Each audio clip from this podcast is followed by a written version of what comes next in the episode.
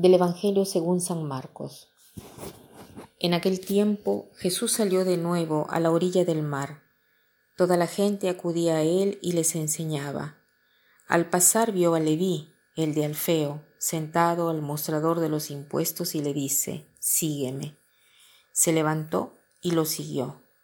Sucedió que mientras estaba él sentado a la mesa en casa de Leví, muchos publicanos y pecadores se sentaban con Jesús, y sus discípulos, pues eran muchos los que lo seguían. Los escribas de los fariseos, al ver que comía con pecadores y publicanos, decían a sus discípulos, ¿Por qué come con publicanos y pecadores? Jesús lo oyó y les dijo, No necesitan médico los sanos, sino los enfermos. No he venido a llamar a justos, sino a pecadores. ¿Cuál es la primera pregunta que le hacen respecto al comportamiento de Jesús? ¿Come con los pecadores? Es un escándalo.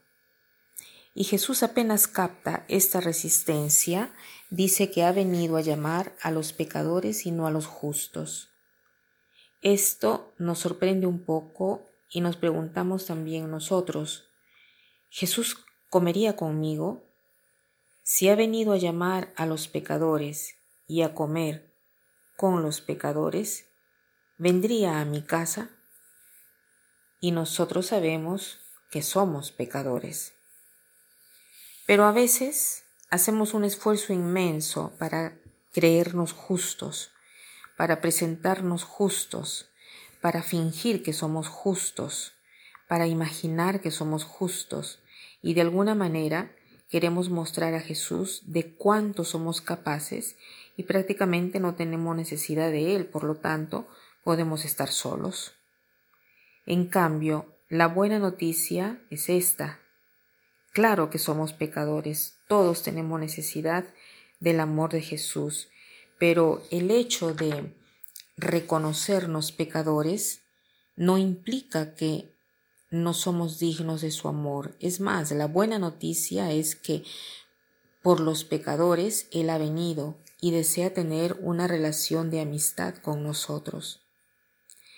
Yo me he dado cuenta que hay tantas oraciones en las cuales nosotros vemos las ventajas para nosotros desde el momento que nos reconocemos pecadores. Por ejemplo, si yo quiero que la Virgen interceda por nosotros cuando estamos por morir, nos tenemos que reconocer pecadores, porque en el Ave María nosotros decimos, ruega por nosotros pecadores, ahora y en la hora de nuestra muerte.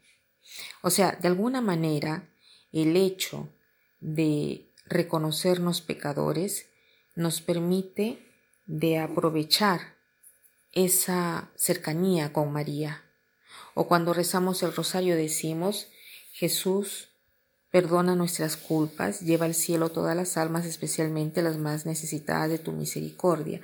De alguna manera incluimos en este grupo privilegiado a aquellos que tienen más necesidad, o sea, los pecadores, o sea, nosotros.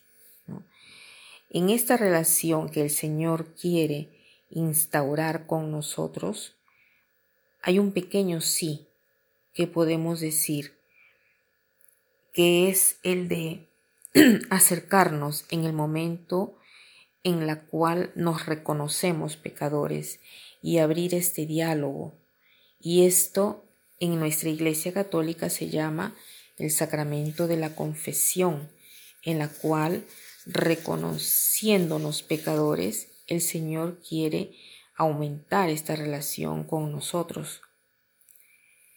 Pasemos ahora a los otros. Los otros, los otros pecadores que están a mi alrededor, tienen derecho de venir a mi mesa. Yo como con los pecadores, mi maestro come con los pecadores y yo. Entonces, ¿quiénes son las personas que nos imaginamos nosotros? Seguramente las personas que nos han hecho algún mal o de repente nos eh, imaginamos a alguno que no cree, las personas que no siguen la doctrina moral de la iglesia, por personas que desde lejos, ¿no? desde el exterior, eh, juzgamos inmediatamente y pensamos que son incapaces o que no quieren vivir como Jesús nos enseña. Entonces, nuestra pregunta es esta. ¿Jesús ha comido con nosotros así como ha comido con, nos, con nosotros pecadores, ha comido con nosotros que son pecadores y yo como con estas personas? La respuesta justa depende, depende del momento que el Señor me llama y cómo respondo yo. Se dice que dos obispos, ¿no? Em, que estaban caminando eh, durante la noche cuando no había toque de queda, estaban regresando de, de un encuentro y en el camino han encontrado un grupo de prostitutas y uno de estos obispos se acerca para evangelizarlos. El otro decidió retirarse a su casa sin ver a ninguno. ¿Cuál de los dos obispos ha hecho la cosa justa? Probablemente los dos, porque el que sintió compasión se acercó a estas personas para evangelizar. Él hizo lo que hizo Jesús. En cambio, el otro, que de repente eh, ha sentido que todavía no estaba listo para una situación así, con el discernimiento de la prudencia, ha decidido que no era el momento de acercarse. Entonces, ¿en qué momento estamos listos para ir o qué tipo de pecadores estamos listos para acogerlos? Hay unas frases muy bonitas del Papa en la exhortación apostólica Evangelii Gaudium que nos da ánimos para hacer lo que hizo Jesús. Al inicio de este Evangelio, Jesús salió y el Papa dice, Salgamos a ofrecer a todos la vida de Jesucristo. Prefiero una iglesia accidentada, herida y sucia por haber salido por las calles que una iglesia enferma por el encierro. Y después que Jesús entró en la casa de Mateo o de Leví, así nos dice el Papa, de ir de casa en casa, siempre eh, en el documento este, que se llama Evangelii Gaudium, el Papa dice, se trata en la nueva obra de misión de la Iglesia, de llevar el Evangelio eh, eh, a las personas con las cuales uno tiene que ver, ya sea a las, a las personas cercanas como también las desconocidas. Se puede hacer una predicación informal que puede iniciar como una conversación y es lo que hace, es, eh, eso lo hace un misionero, o sea, un bautizado cuando visita una casa. El misionero tiene la disposición permanente de llevar a los, a los eh, demás a Jesús y esto se da espontáneamente en cualquier lugar. Y aquí, en el caso del Evangelio, se da en una casa. ¿Qué cosa sucede en la conversación del bautizado o del misionero que entra en una casa de un pecador, aunque pecadores somos todos. Se lleva una buena noticia. Jesús quiere una relación contigo porque has sido creado para la amistad con Jesús. No hagas que tu pecado te impida de acogerlo, de conocerlo, de hablarle, Déjate amar por Él. Como propósito podemos pensar dos cosas.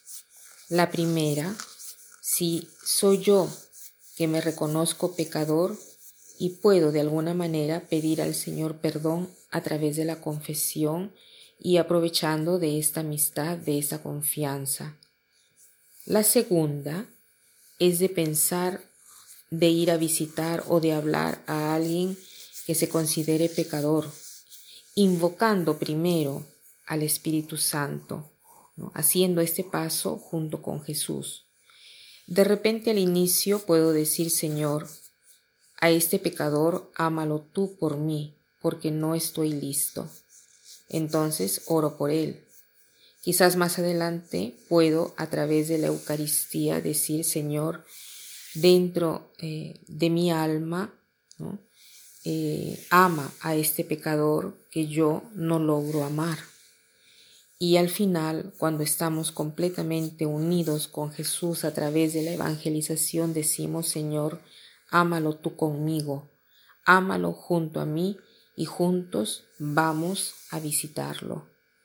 Buena evangelización a todos y buen anuncio de la buena nueva.